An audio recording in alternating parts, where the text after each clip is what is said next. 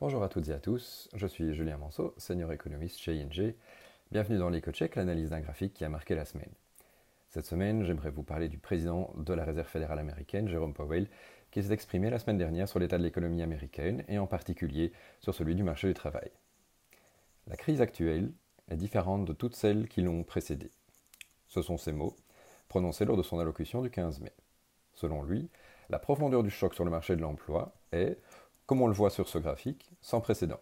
Le nombre de pertes d'emplois s'élevait à pratiquement 20 millions en avril et le chiffre de mai devrait en ajouter 10 à 12 millions. Le taux de chômage devrait rapidement atteindre 22 ou 23% aux États-Unis. Moins d'un Américain sur deux entre 16 et 65 ans aura un salaire ce mois-ci. Cette importante perte de revenus aura des conséquences sur la vigueur de la reprise. Il faudra plusieurs trimestres pour que l'économie américaine rattrape son niveau de la fin 2019. Chez ING, nous n'attendons pas que cela se produise avant la fin de 2022.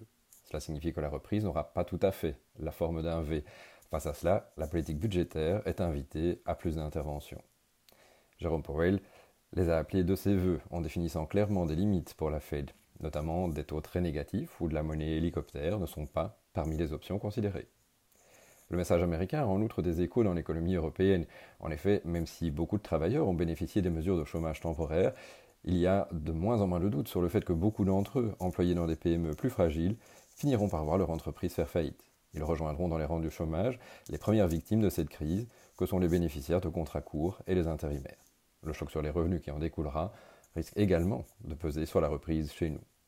Comme l'a dit Jérôme Powell, le résultat pourrait bien être une période prolongée de faible croissance de la productivité et de stagnation des revenus. Aussi, à ce stade, il est encore difficile de croire dans le scénario d'une reprise en V, même si c'est le scénario que la plupart des grandes épidémies du XXe siècle ont suivi, notamment aux États-Unis. Au contraire, celle-ci s'annonce plus laborieuse.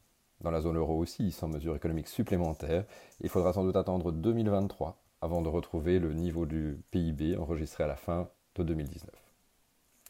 Je vous remercie, je vous souhaite de passer une bonne journée.